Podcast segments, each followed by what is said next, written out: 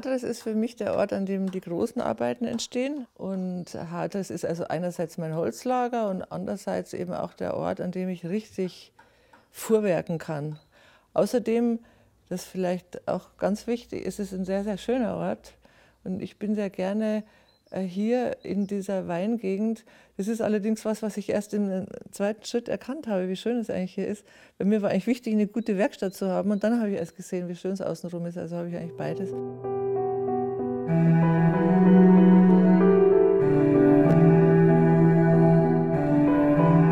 Also wenn ich jetzt nachdenke, wo ist der rote Faden in meiner Arbeit, würde ich schon sagen, also dass von Anfang bis Ende, also bis heute sich etwas durchgehalten hat, nämlich dieses Interesse an dieser Frage, was denn eigentlich so eine individuelle Figur ist. Also mich interessiert wirklich so die einzelne Figur so sehr, also wie eigentlich auf dem byzantinischen Tafelbild.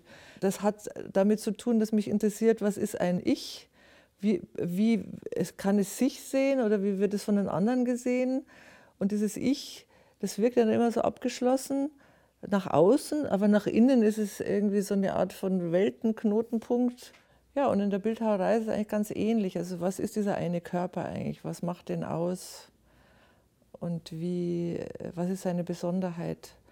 Und was bedeutet es eigentlich in dieser Welt, so einen Weltkörper zu haben, der auf der einen Seite sozusagen zur Natur gehört, was ja meine Plastiken tun, sind ja alle aus Holz, aber auch tut dieser Stoff mit anderen äh, Stoffen aus demselben, aus derselben Welt sozusagen interagieren und vielleicht kommunizieren. Das interessiert mich eigentlich jetzt inzwischen noch mehr.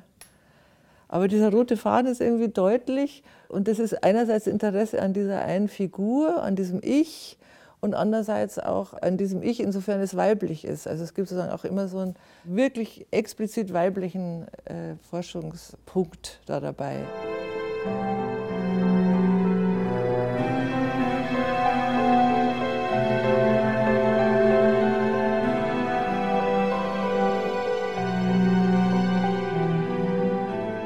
Bei der Skulptur ist es sehr interessant, weil sie hat ja größtmögliche Ähnlichkeit mit dem menschlichen Körper. Also es ist ein Körper, es ist ein Festkörper.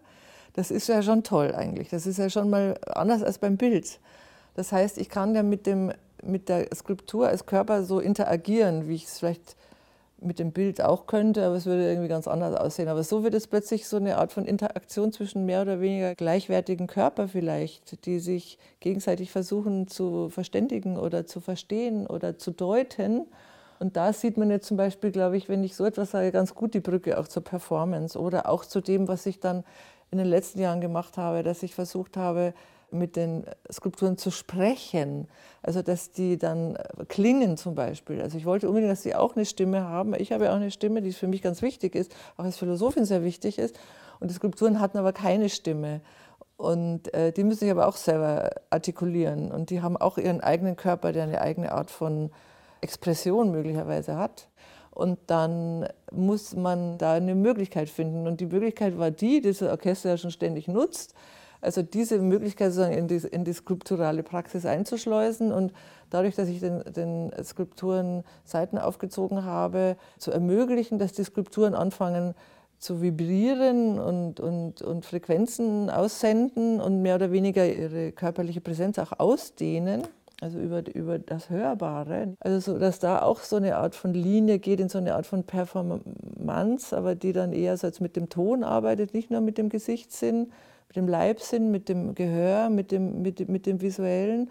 Also da sieht man schon, aha, also so, sofern die Fakultäten der Kunst auch an diese Sinne irgendwie so noch gekoppelt sind, wäre es mir daran gelegen, möglichst viele sinnliche Erfahrungen zu verbinden. Also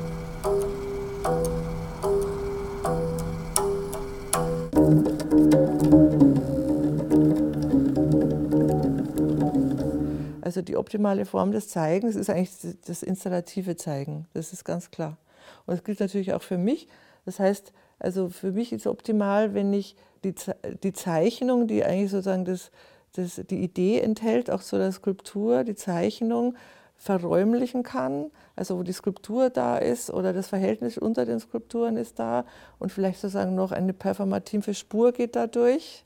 Und dann ist vielleicht noch Malerei auch noch ein, ein Punkt. Also im Moment bemale ich ja meine Skulpturen nicht mehr so exzessiv wie früher. aber dafür tue ich eher diagrammatische Informationen noch auf die Skulpturen zeichnen. Also entweder ein Gesetz, ein elektromagnetisches oder elektrotechnisches Gesetz oder ein akustisches Gesetz, physiologische Akustik spielt eine große Rolle, wo man auch sieht, dass die, dass die Skulptur ist wie so ein Zentrum einer, einer Art von Sphäre, also die verschiedene Schichten hat, also, also Sinnvektoren.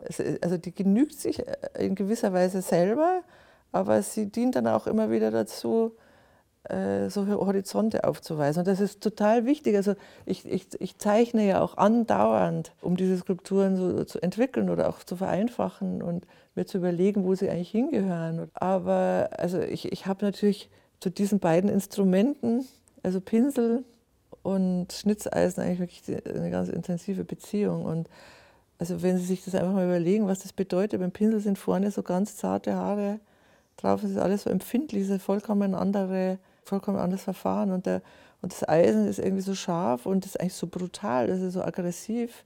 Also man muss sozusagen immer wieder mal das Register wechseln.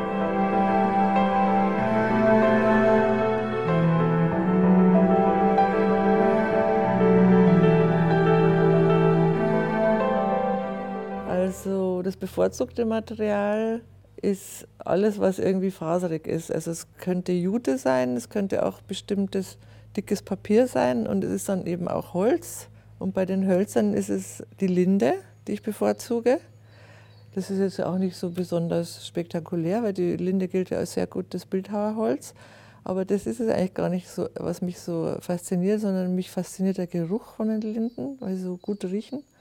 Und ich finde, ich finde die Linde ist ein sehr weiblicher Baum, also riecht schon so gut in der Blüte und riecht dann auch ganz wahnsinnig gut als Holz, also, also Weihrauchartig, also ganz süß, sehr schöner Baum. Also das ist für mich so ein überlegenes Material, es spricht mit mir, es spricht einfach mit mir.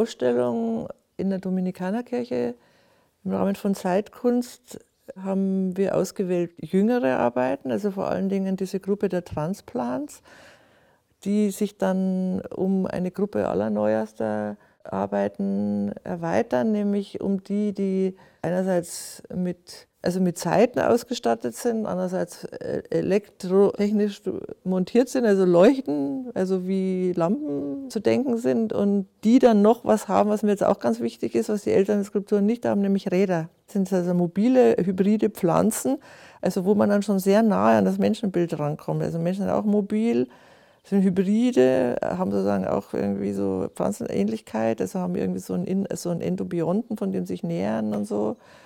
Und was mir ganz, ganz wichtig ist, ist die Installation, die eigens für die Dominikanerkirche jetzt gebaut wird, nämlich eine große Klanginstallation, die die Kirche selber als Instrument benutzt.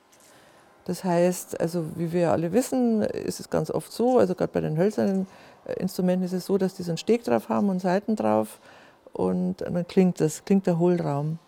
Die Kirche selber ist natürlich auch ein Hohlraum mit einem ganz ungewöhnlichen Grundriss.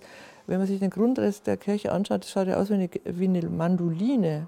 Das heißt, es ist ja eh schon ein Instrument und auf diesem Hals dieser, dieses Instrumentes bringe ich diese monumentalen Stege an, über diese zwölf Seiten geführt werden, die automatisch gespielt werden. Es ist eigentlich so eine Art von Eolsharfe, also mit elektronischen, mit elektrischen Mitteln zur Funktion gebracht.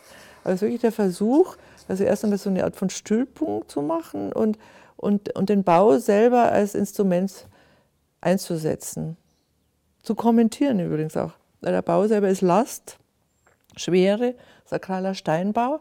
Und meine Installation ist sozusagen Dynamik und Spannung. Also alles auf Spannung. Also Spannung kommentiert Last. Mehr brauchen wir gar nicht dazu sagen. Man muss nicht sagen, das ist feministisch. Spannung kommentiert Last.